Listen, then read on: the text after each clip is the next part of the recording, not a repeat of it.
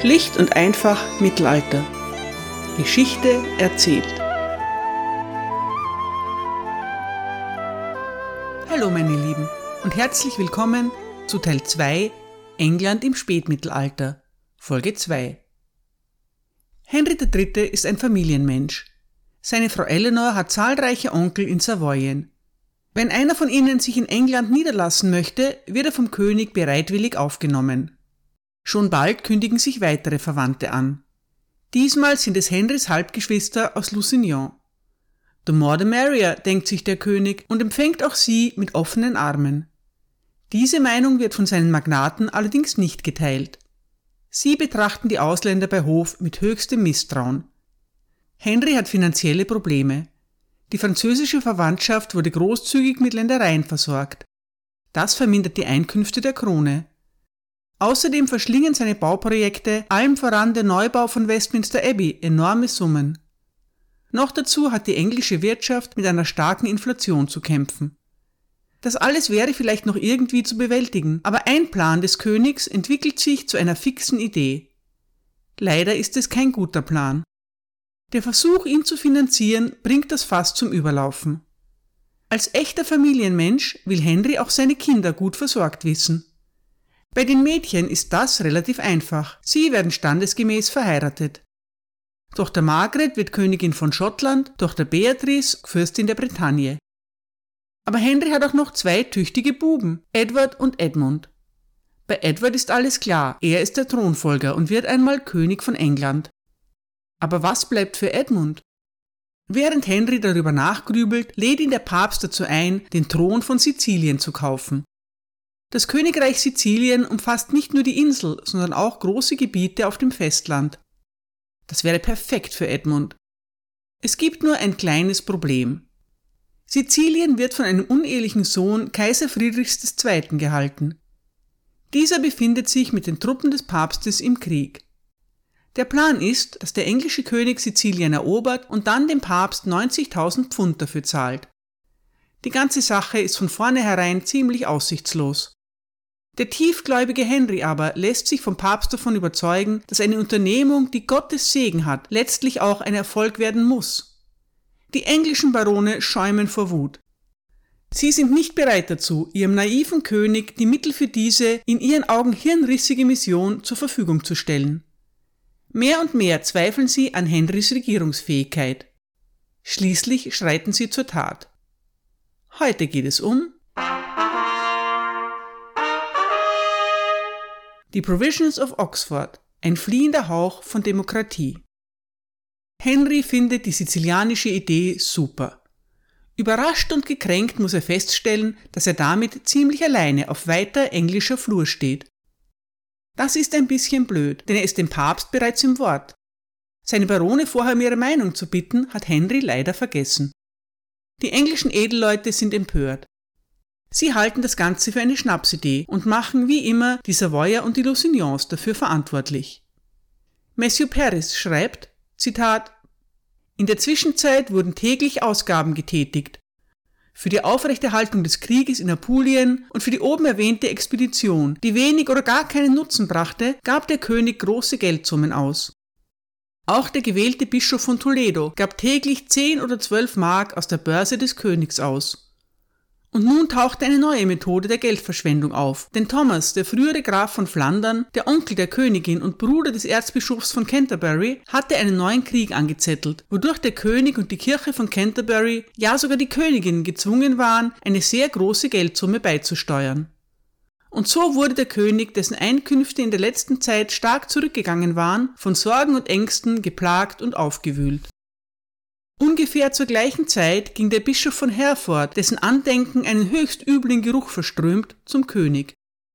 Er wusste, dass der Geld brauchte und sich mit aller Kraft darum bemühte, es zu erwerben. Er flüsterte ihm den folgenden giftigen Ratschlag ins Ohr. Mein Herr, sagte er, stimmt einem Plan von mir zu, und ihr werdet nicht nur eure Not lindern, sondern auch Geld im größten Überfluss erlangen.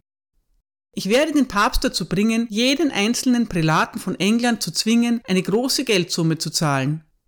Sogar mit Gewalt und gegen ihren Willen. Der König stimmte diesem Vorhaben von Herzen zu, und die beiden waren hoch erfreut. Der Bischof machte sich daraufhin sofort daran, die Alpen zu überqueren und seine Verheißungen in die Tat umzusetzen. Als er Rom erreichte, fand er den Papst in Verzweiflung und Trauer über das Unglück, das die Kirche in letzter Zeit heimgesucht hatte. Außerdem war er in Schulden verwickelt, und zwar in einer solchen Höhe, dass alle, die davon hörten, in Erstaunen versetzt wurden. Und all diese Schulden sollte der König von England bezahlen. Zitat Ende. Mit solchen Maßnahmen gelingt es Henry nun auch noch, die englische Kirche gegen sich aufzubringen. Dazu kommt, dass England von einer schlimmen Hungersnot heimgesucht wird. Auf zwei Jahre mit Missernten folgt ein nasser Frühling. In Indonesien ist der Vulkan Samalas ausgebrochen. Die Folgen spürt man bis nach England. Aschewolken verdunkeln den Himmel und führen zu ständigem Regen. Viele Menschen verhungern oder fallen Krankheiten zum Opfer. Rund um größere Siedlungen werden Massengräber ausgehoben. Trotzdem bleiben auf den Feldern und in den Straßengräben viele Leichen unbeerdigt liegen. Matthew Paris schreibt über das Jahr 1257. Zitat. Das ganze Jahr war unfruchtbar und dürftig. Denn was im Winter gesät, im Frühling gekeimt und im Sommer reif geworden war, wurde von der herbstlichen Überschwemmung erstickt und zerstört. Die Geldknappheit, hervorgerufen durch die Verschwendung, die der König und der Papst in England praktizierten, brachte ungewöhnliche Armut mit sich. Das Land lag brach und viele Menschen starben an Hunger. Um Weihnachten herum stieg der Preis für ein Maß Weizen auf zehn Schilling. Äpfel waren knapp, Birnen noch mehr. Feigen, Bucheckern, Kirschen, Pflaumen, gut gesagt alle Früchte, die in Krügen aufbewahrt werden, waren völlig verdorben. Dieses verderbte Jahr brachte überdies tödliche Fieber hervor, die sich so ausbreiteten, dass, ganz zu schweigen von anderen Fällen, allein in St. Edmund mehr als 2000 Leichen auf dem großen Friedhof beigesetzt wurden. Es gab keinen einzigen frostigen oder klaren Tag. Die Oberfläche der Seen war nicht wie gewöhnlich gefroren. Auch hingen keine Eiszapfen an den Häusern. Ununterbrochen verdunkelten schwere Regenfälle und Nebel den Himmel. Zitat Ende. Henry hofft, dass sein Bruder Richard of Cornwall ihm bei seinen sizilianischen Plänen behilflich sein kann. Richard of Cornwall ist eine schillernde Persönlichkeit und ein erfolgreicher Kreuzritter. Henry hat ihn zum Grafen des Poitou ernannt, aber dieser Anspruch kann nicht mehr durchgesetzt werden. Das Poitou geht wenig später endgültig an Frankreich. Angeblich bietet der Papst zunächst Richard die Krone von Sizilien an, aber dieser lehnt dankend ab. Laut Matthew Paris sagt er spöttisch, Ihr könnt ebenso sagen, ich schenke euch den Mond, steigt in den Himmel und holt ihn herunter. Es ist ein Jammer, dass König Henry die realistische Einschätzung seines Bruders nicht teilt. Eine andere Krone kann Richard of Cornwall nicht ablehnen. Im Jahr 1256 wählen drei der sieben Kurfürsten ihn zum deutschen König. Die Wahl ist zunächst offen, aber Königin Eleanor überzeugt den böhmischen König von den Qualitäten ihres Schwagers Richard. 28.000 Mark an Bestechungsgeldern tun ein Übriges. Richard of Cornwall kann sich knapp gegen Alfonso von Kastilien durchsetzen und wird in Aachen zum römischen König gekrönt. Sein Titel bleibt rein symbolisch und mit keinerlei Macht verbunden. In den nächsten zwölf Jahren macht Richard nur vier kurze Besuche in Deutschland. Eine Hilfe für seinen Bruder Henry ist das nicht. In Sizilien läuft es nicht gut. Trotzdem verlangt der Papst eine sofortige Zahlung von 30.000 Mark. Diese Summe kann Henry unmöglich aufbringen. Die Barone lehnen neue Steuern zur Finanzierung des Feldzugs rundweg ab. Die Stimmung ist gereizt. Schließlich kommt es zur Eskalation. Auslöser sind die Lusignans, Henrys verhasste Halbbrüder. Henry hat seine französischen Brüder gut versorgt. Einer von ihnen, Aimère de Lusignan, ist der Bischof von Winchester. Ein englischer Baron hat einen Konflikt mit Amer. Er bringt eine Klage gegen ihn ein. Es ist die Sache des Königs, in solchen Disputen zu entscheiden. Aber Henry weigert sich einfach, den Beschwerdeführer anzuhören. Es ist kein Einzelfall. So geht es nicht weiter. Sieben Barone entschließen sich dazu, zu handeln.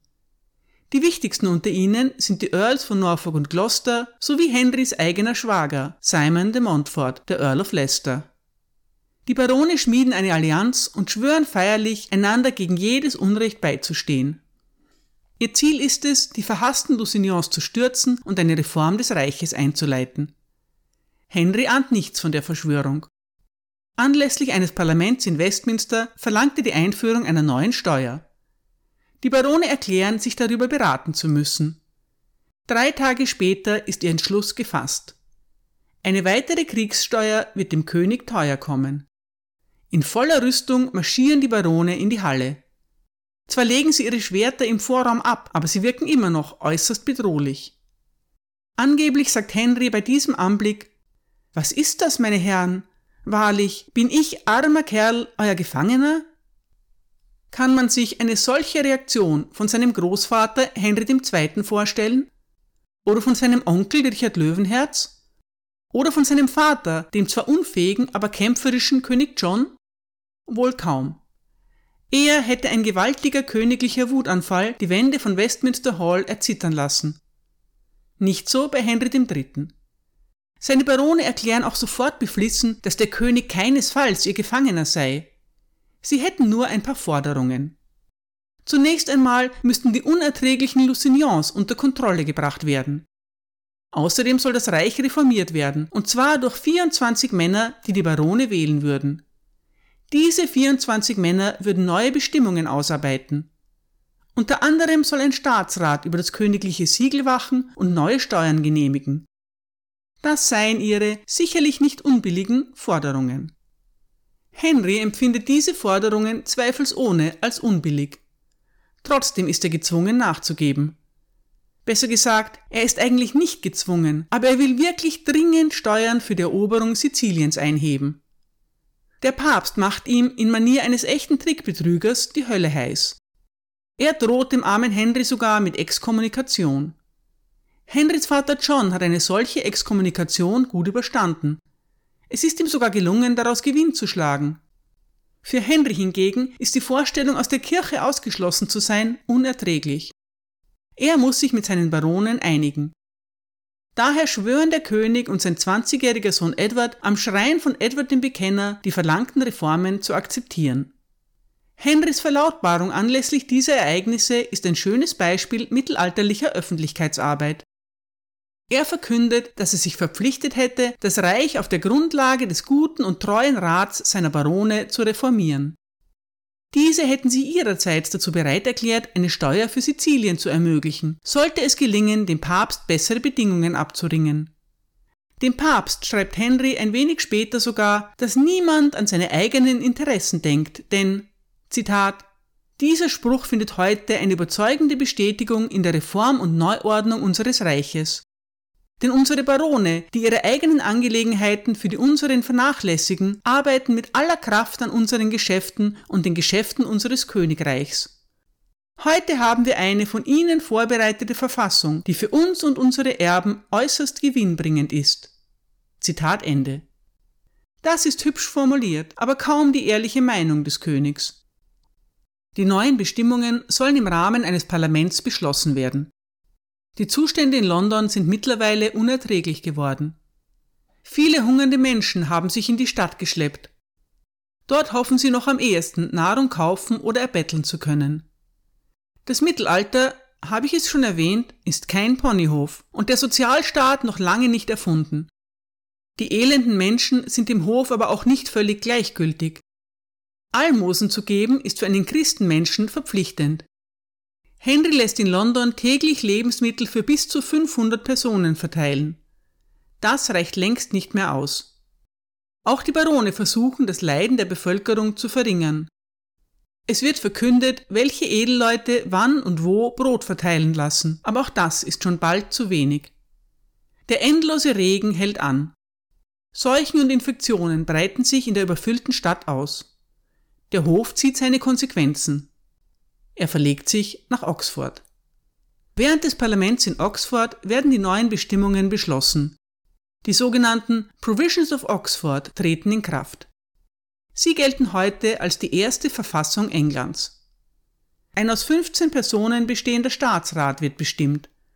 Außerdem wird ein neuer Justiziar gewählt.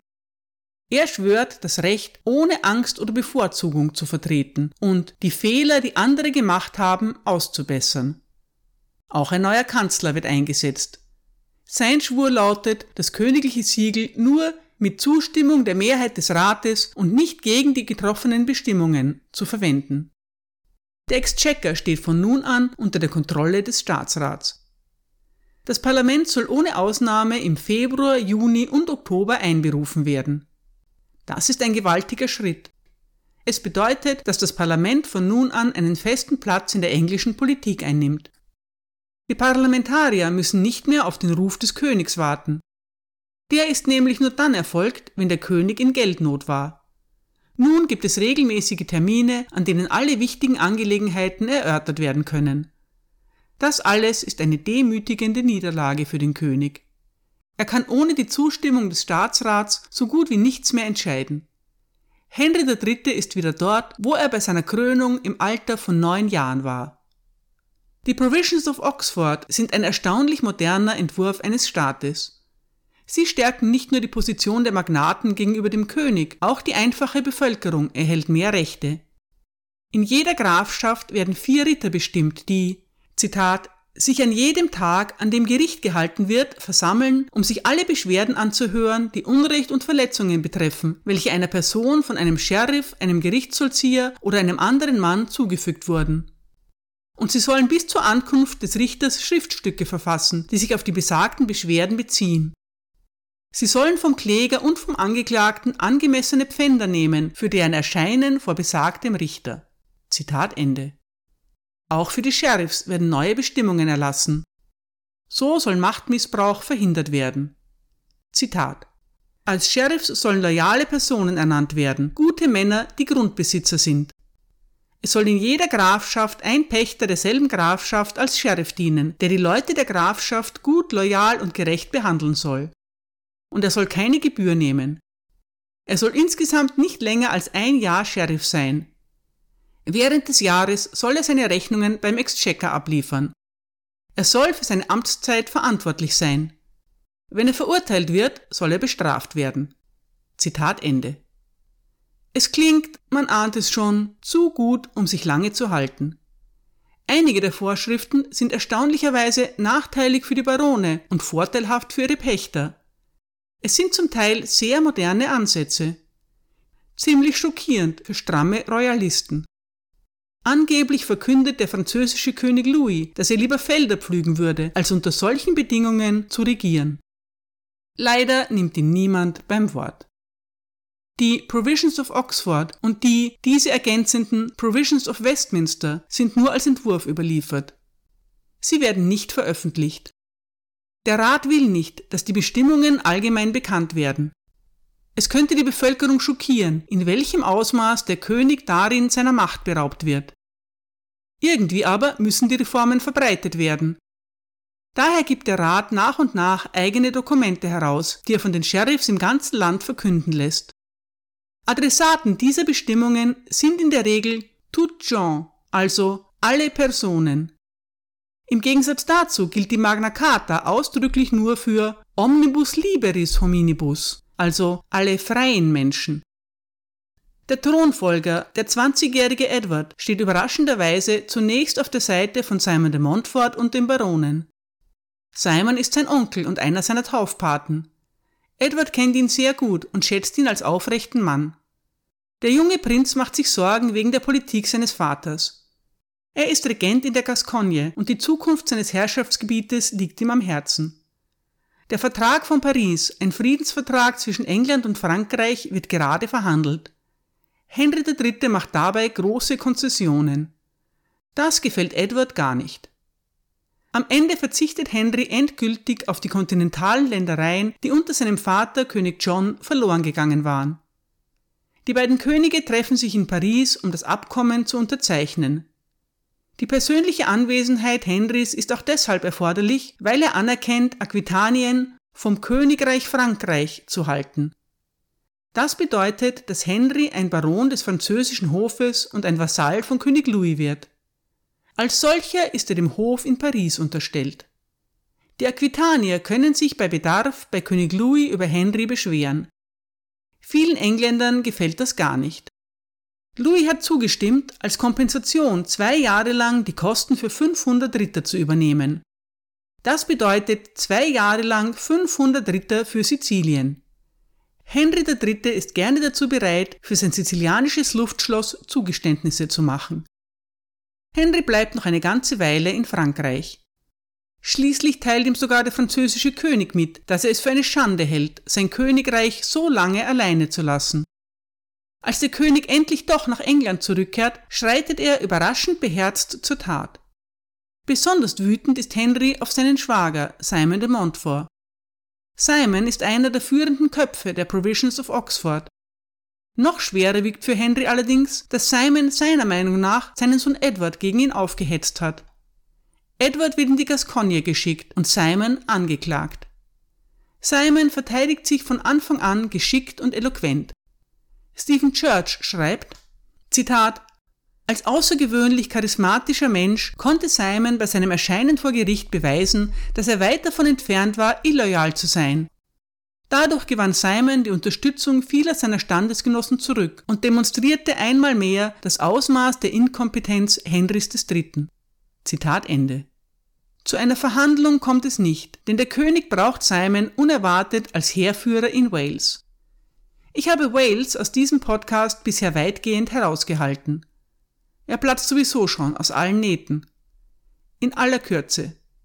Der kämpferische Llewellyn Griffiths führt seit kurzem den Titel Prince of Wales. Es gibt andauernd Konflikte unter den Walisern und mit den Engländern. Nun droht eine königliche Burg von Llewellyn eingenommen zu werden. Also schickt Henry seinen tüchtigen Schwager Simon aus. Ein großer Sieg wäre fein, aber sollte Simon im Kampf fallen, wäre das auch kein Schaden. Möglicherweise ist der König etwas enttäuscht, als nichts davon eintrifft. Es wird ein Waffenstillstand geschlossen und Simon de Montforts Anklage auf Eis gelegt. Langsam wird Henry klar, dass er die Provisions of Oxford loswerden muss. Zur Sicherheit sammelt er seine Ritter und einen Trupp Söldner um sich. Dann erklärt er, dass kein Eid, der für die Unterdrückung der königlichen Freiheit verderbt und perfide verwendet wird, gültig sein kann. Er sei daher von seinem Eid entbunden, die Provisions of Oxford aufrechtzuerhalten. Auch alle anderen Einwohner Englands seien nicht an sie gebunden. Dann entlässt der König den Kanzler und den Justiziar aus ihren Ämtern. Als keine Proteste folgen, beginnt Henry damit, Sheriffs und Kastellane durch seine eigenen Gefolgsleute zu ersetzen. Die Barone sind wütend, aber sie wissen nicht so recht, wie sie reagieren sollen. Sie sind nicht dazu bereit, ihrem König in einem offenen Kampf entgegenzutreten. Dem will sich Henry auch gar nicht stellen. Er verschanzt sich im Tower und hebt von dort aus die Maßnahmen des Staatsrates wieder auf. Der König versucht, lokale Ängste in einer Proklamation zu zerstreuen. All die Zwietracht, sagt er, würde von Übeltätern verursacht, die darauf aus seien, ihn seinen Untertanen zu entfremden. Es stimme nicht, dass er sie mit seinen neuen Sheriffs unterdrücken wolle. Ganz im Gegenteil, er ernenne Magnaten wie den Earl of Warwick, um das Volk vor den Baronen zu schützen. Diese hätten bewusst mittelmäßige Sheriffs ausgewählt, damit sie sie leicht einschüchtern könnten. 45 Jahre lang hätte seine Regentschaft dem Land wie nie zuvor in seiner Geschichte Frieden und Gerechtigkeit verschafft. Er würde nicht zulassen, dass ein paar Unruhestifter dies untergraben würden. Es wirkt. Der englische König sitzt wieder fest im Sattel.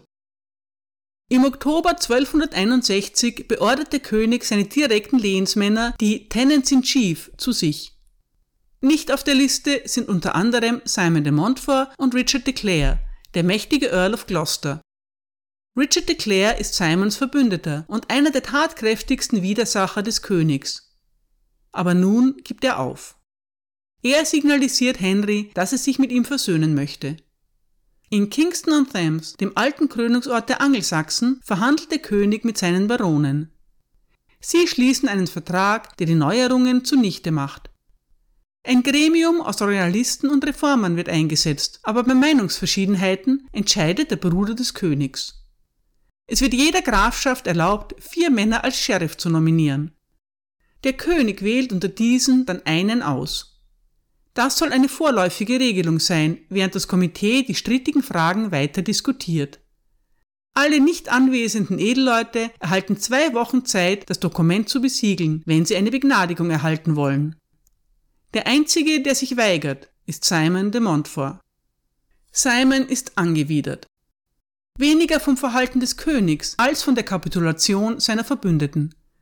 Er geht nach Frankreich, aber nicht ohne vorher zu verkünden, dass er es vorziehe, ohne Ländereien zu sterben, als die Wahrheit zu verleumden.